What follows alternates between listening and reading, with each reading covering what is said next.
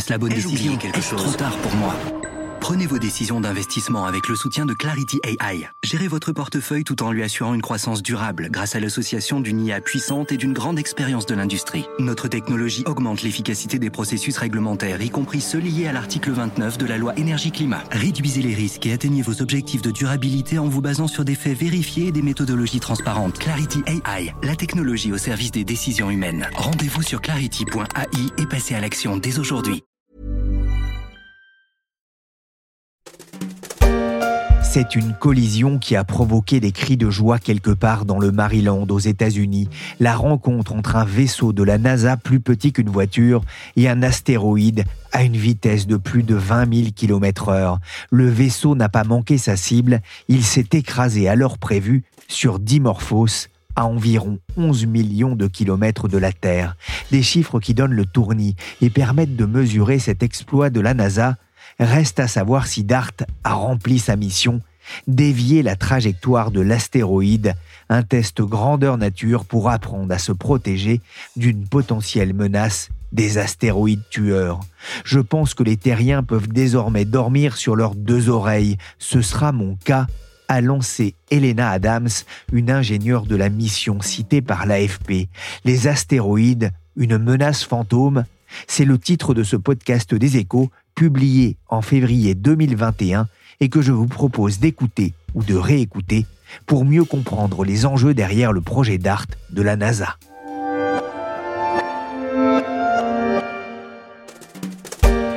Depuis un an maintenant, la peur vient de l'infiniment petit, ce virus destructeur de la santé et de l'économie.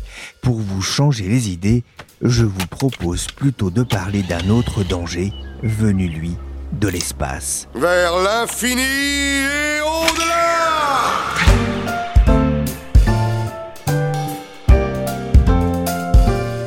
Je suis Pierrick Fay, vous écoutez La Story, le podcast d'actualité des échos, et on va voir comment la NASA et l'ESA travaillent non pas pour nous sauver des envahisseurs, mais des astéroïdes tueurs. C'est une pluie de météorites.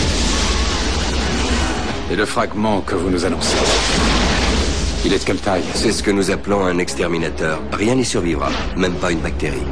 Le gouvernement vient de nous demander de sauver le monde. Quelqu'un veut refuser On aura droit à une prime de risque Le Covid-19, personne ne l'a vu venir, pas même les États et les gouvernements. Certains ont sous-estimé ce qu'ils appelaient une grippette ou un virus qui n'allait toucher que quelques Chinois. D'autres ont rejeté l'utilité du masque on connaît la suite de l'histoire, mais pas encore la fin. Mais il ne faut pas se méfier seulement de l'infiniment petit, alors que tous les regards sont tournés dans le monde sur l'efficacité des vaccins développés en un temps record pour se protéger du Covid-19, l'Agence spatiale européenne et la NASA œuvrent de concert contre un risque venu de l'espace, les astéroïdes. Il y a quelques minutes, nos ambassadeurs en poste dans tous les pays du monde ont dit aux dirigeants de ces nations ce que je m'apprête à vous dire. Les comètes se dirigent vers la Terre. Ça, c'est du cinéma. Dans la réalité, ça se passe parfois comme ça. Il est 9h ce matin. Plusieurs explosions. Une météorite vient de se désintégrer au-dessus de la ville. Une longue traînée blanche, puis une boule de feu et un éclair aveuglant presque irréel. Certains habitants de cette région de l'Oural pensent que la fin du monde est arrivée.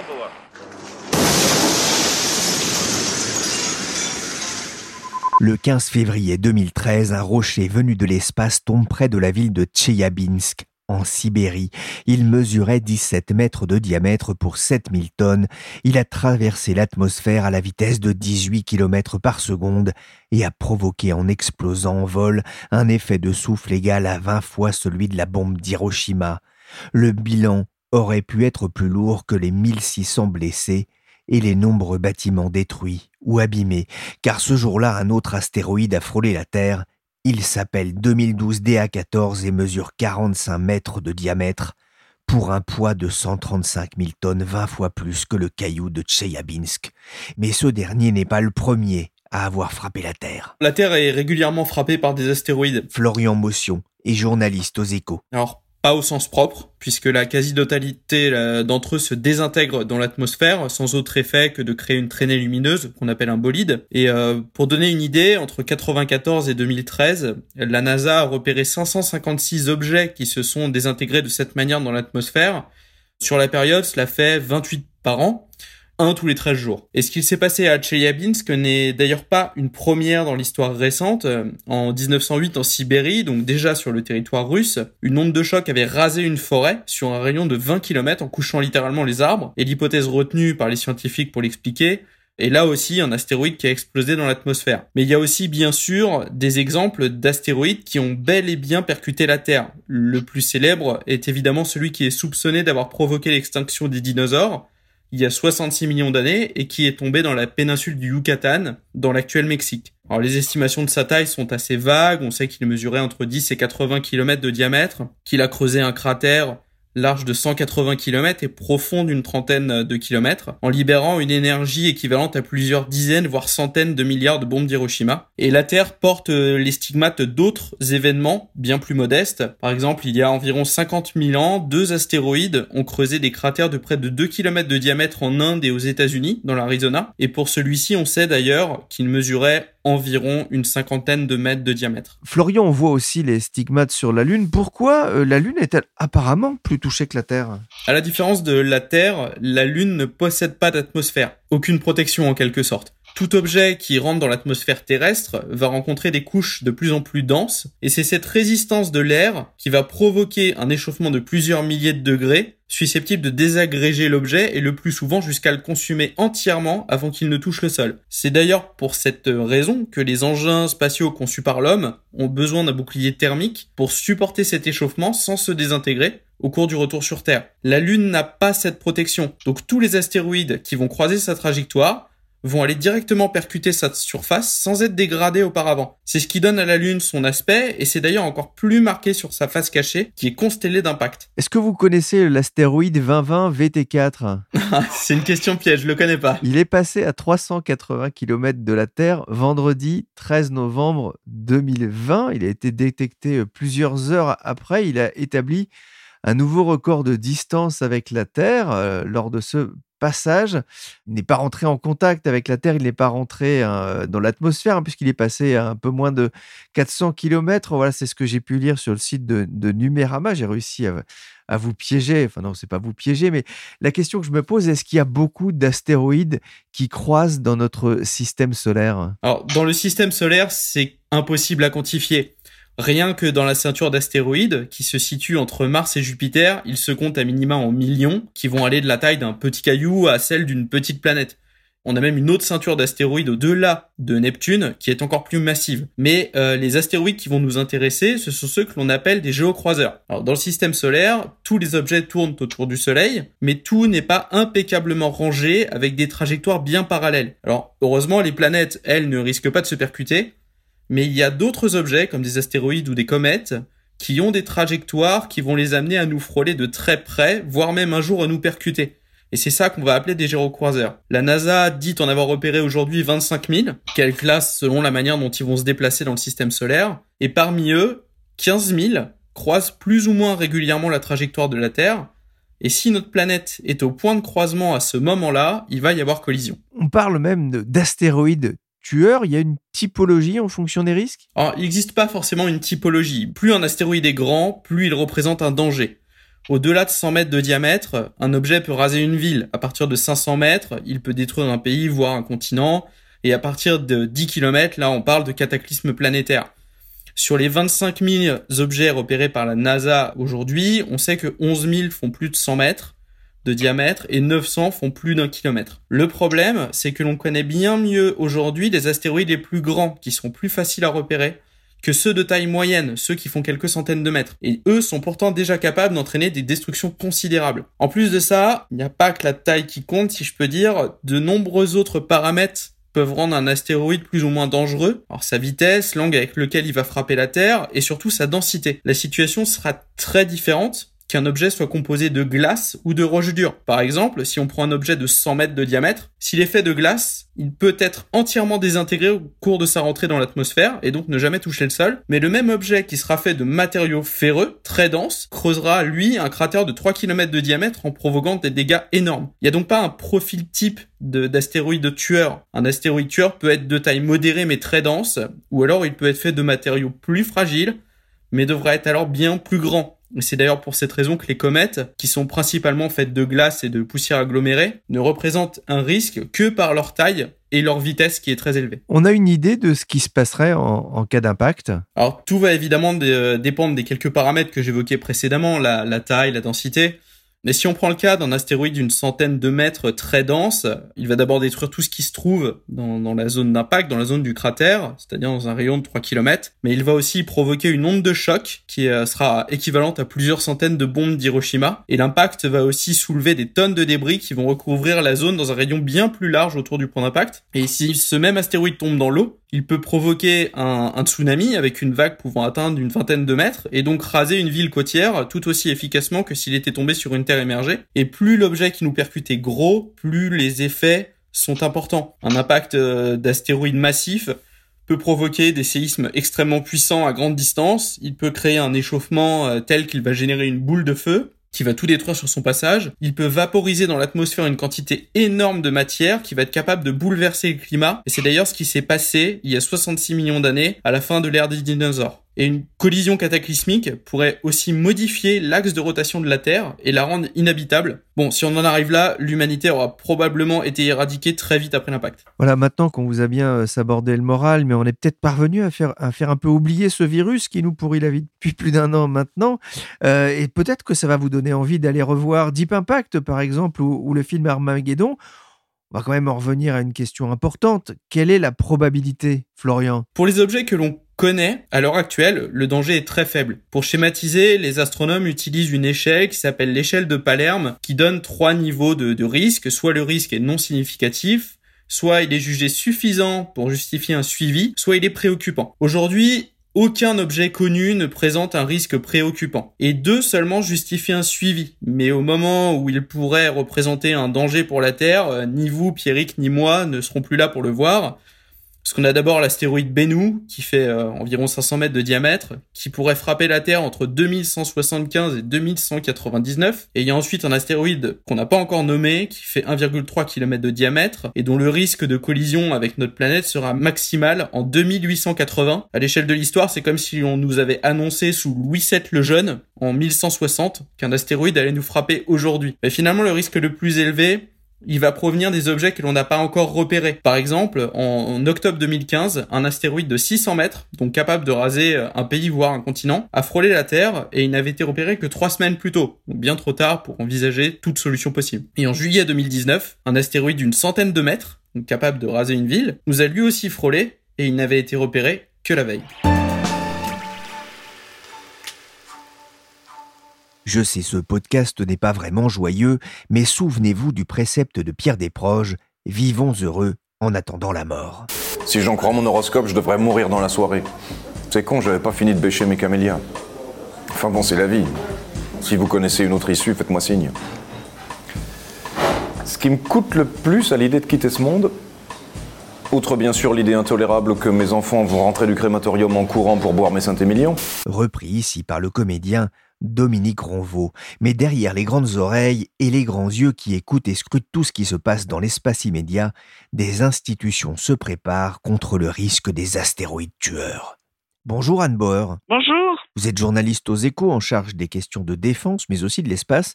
Ce risque d'astéroïdes tueurs est pris au sérieux par les organismes chargés de la recherche spatiale? Oui, oui, il est pris très au sérieux, mais quand même dans la liste des catastrophes naturelles, L'idée que la planète soit frappée par un astéroïde, c'est quand même la probabilité d'occurrence la plus faible hein, par rapport à un tsunami ou un tremblement de terre ou que sais-je. Alors c'est la probabilité la plus faible, mais quelque part c'est le risque majeur, un des risques les plus grands, tout dépendant évidemment de la taille de l'objet qui nous tomberait euh, sur la tête. Alors on estime qu'un astéroïde qui fait à peu près 140 mètres de diamètre dégagerait en tombant sur Terre, enfin au choc, ce serait l'énergie de 13 millions de fois la bombe d'Hiroshima. Donc c'est un risque majeur. Après, on observe l'espace, on peut les repérer. Il faut quand même pas non plus paniquer. Hein. Et puis évidemment, il y a cette référence toujours à la disparition des dinosaures. Il y a plus de 66 millions d'années, on est à peu près certain maintenant que c'est un astéroïde qui aurait provoqué cette extinction de masse des espèces.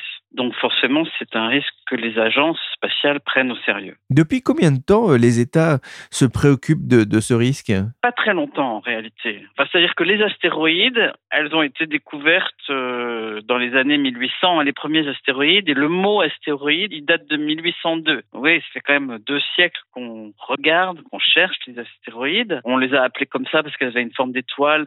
Au début, on les appelait les petites planètes, mais comme elles n'étaient pas régulières, elles avaient une forme d'étoile. On a dit astéroïde, qui est un joli mot d'ailleurs. Et puis, euh, je sais pas, à la fin du 19e siècle, on en avait à peu près découvert 1000. En 1920, on en avait découvert 10 000.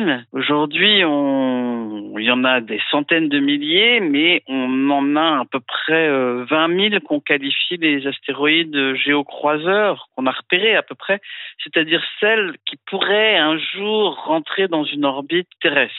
Elles sont a priori dans une orbite solaire, mais enfin entre Mars et Jupiter, mais voilà, celles qui pourraient les un jour approcher de la Terre, on en a repéré 20 000, quoi. On va dire ça comme ça. Il y a une date clé, visiblement, c'est quand même 2004 et la détection d'un astéroïde qui s'appelle euh, Apophis. Apophis, ce serait grosso modo l'astéroïde un peu importante qui pourrait s'approcher là rapidement, le, enfin, dans cette décennie le plus rapidement de la Terre. Mais euh, sur la détection des astéroïdes, c'est quand même une, un progrès continu hein. et c'est plutôt depuis les années 90 qu'il y a un renouveau d'intérêt pour les astéroïdes parce que pendant très longtemps on a dit que les astéroïdes c'était des rebuts solaires, c'était là, il y en a 720 000 qui tournent dans la ceinture principale de l'astéroïde entre Mars et Jupiter. Il y en a forcément des morceaux qui tombent sur Terre de temps en temps.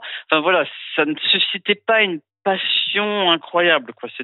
Pendant longtemps, c'était considéré. On était déjà content d'avoir euh, découvert la ceinture, etc. Et les premières sondes spatiales, elles datent du milieu des années 90, en 1990, pour aller chercher, étudier et voir les astéroïdes c'est quand même quelque chose qui a 20 ans, pas beaucoup plus. Quoi. Si je parlais d'Apophis, c'est que les premiers calculs de trajectoire ont montré une probabilité élevée que cet astéroïde de 250 mètres percute la Terre le 13 avril 2029, un vendredi de Pâques, ce qui a aussitôt rallumé la flamme des prophètes de malheur, ceux qui prédisent l'Apocalypse.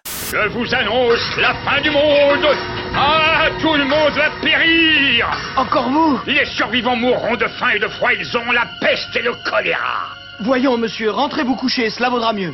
Asseyez-vous et regardez ce que je vous apportais ah ah, voilà le châtiment.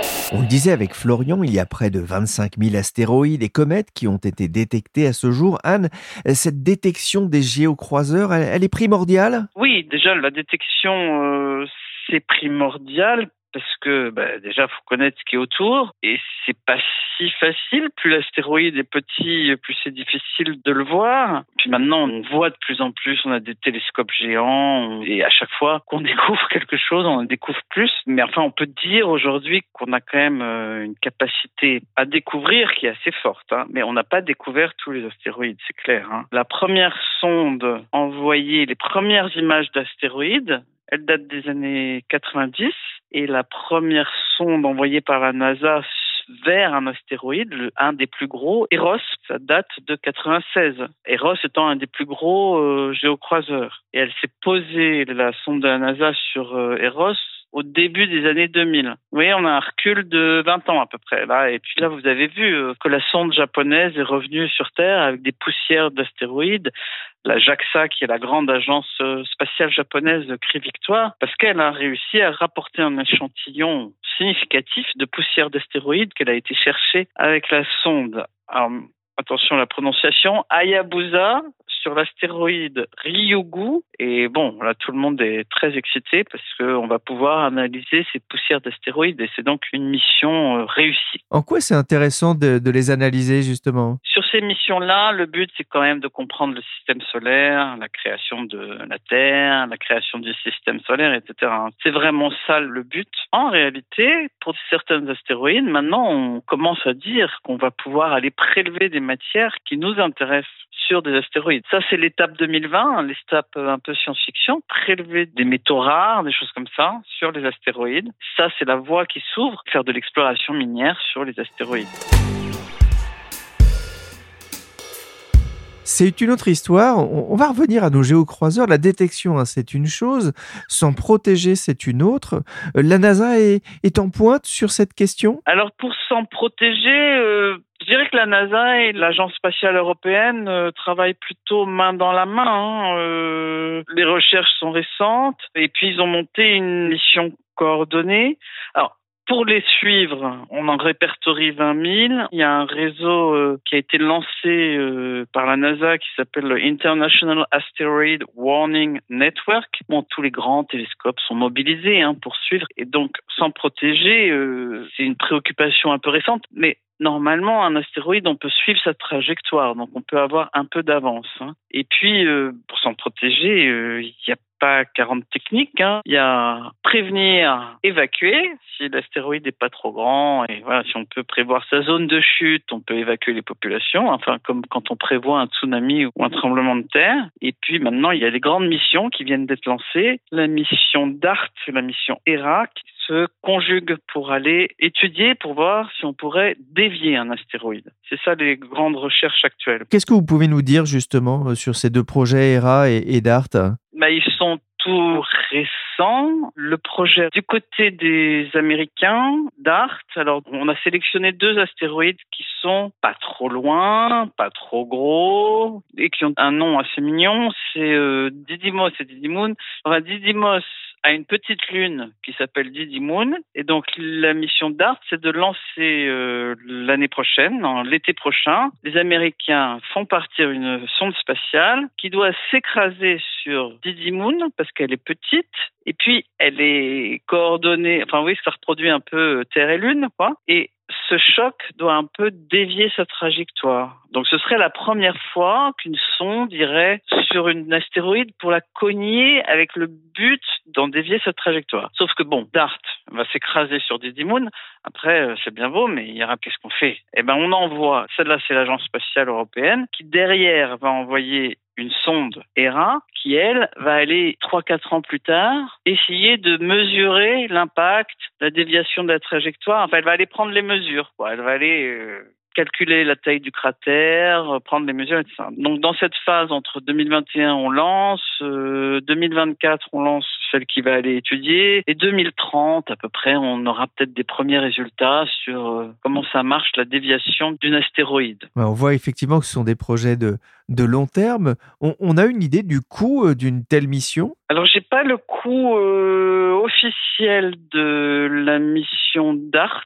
Pour la mission ERA, pour ce que fait l'agence spatiale européenne, donc ce que financent les Européens, là je le sais.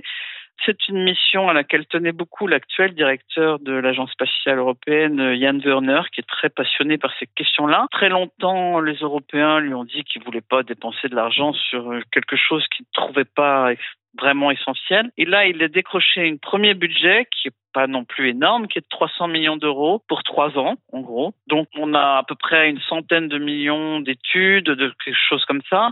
Et l'instrument, la sonde ERA, qui va partir pour prendre les mesures, elle, elle coûte, euh, normalement, c'est un contrat de 170 millions environ, qui a été passé à l'industrie spatiale européenne et en première euh, au constructeur allemand qui s'appelle OHB, qui est le grand constructeur allemand de satellites. Au-delà de l'Agence spatiale européenne, on peut aussi voir dans cette mission le savoir-faire industriel européen et français? Ben, On va dire que l'Europe est un peu leader. Ce que je veux dire, c'est qu'il y a un savoir-faire, on sait faire des sondes spatiales, on a fait des missions incroyables, Rosetta, enfin on les connaît. Enfin, je dirais, euh, voilà. Donc il y a ce savoir-faire, il y a l'industrie qui est capable de construire des sondes spatiales qui vont à des millions et des millions de kilomètres, etc. Mais c'est surtout que euh, l'Europe est toujours un peu en avant, ou a longtemps été en avant des Américains sur tous les sujets qui touchent à la protection de la planète.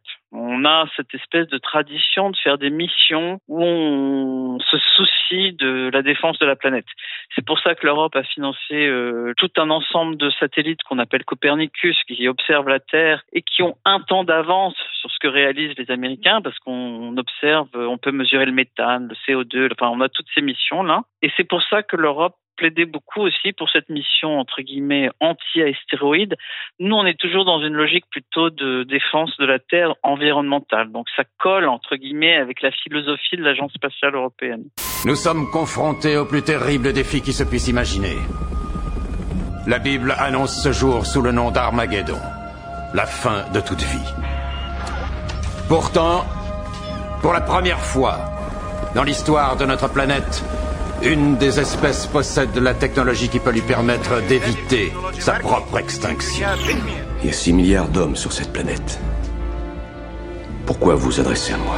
Ces missions Hera et Dart renvoient tout de suite au film Armageddon avec Bruce Willis. Alors c'est du cinéma ou c'est vraiment possible de dévier la trajectoire d'un astéroïde? Bah, La dévier intelligemment, sans créer de débris. Vous voyez ce que je veux dire? En fait, enfin, le film, très bien. On peut aujourd'hui envoyer, euh, je sais pas, un missile nucléaire exploser un astéroïde. C'est probablement faisable. Dans ce sens-là, enfin, c'est la solution entre guillemets ultime mais c'est une solution de destruction totale parce que ça crée des débris quand c'est pas contrôlé euh, dans notre atmosphère.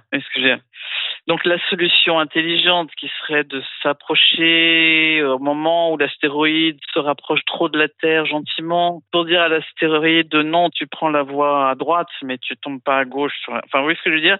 Ça, on ne sait pas le faire encore. Et c'est ça qu'on voudrait étudier. D'avoir, de pouvoir envoyer des petits vaisseaux spatiaux qui donnent des impulsions et qui permettent à l'astéroïde de mais de repartir. Et sans créer de déchets, sans action brutale. Et c'est ça le but de ces missions euh, d'Art et Hera, quelque part. Hein. Mais on n'y est pas encore. Hein. Un dernier mot. On a des nouvelles euh, d'Apophis? Alors, Apophis va bien. Il devrait arriver à 36 000 km de la Terre en 2029, ce qui est jugé très très proche. Donc c'est effectivement l'astéroïde, elle fait 350 mètres de diamètre, qui est euh, surveillé comme le lait sur le feu, si je puis dire. On a encore un peu de temps là hein, pour se préparer, si les calculs sont bons. Alors après c'est aussi une question de calcul, hein, mais bon, on a encore 9 ans pour affiner nos calculs, hein, donc on a encore un peu de temps. Et avant qu'Apophis soit un vrai problème, si on dit que c'est vers 2030, en 2030 on aura un problème plus immédiat, c'est euh, qu'est-ce qu'on fait de la station spatiale internationale, qui pour l'instant est un objet de laboratoire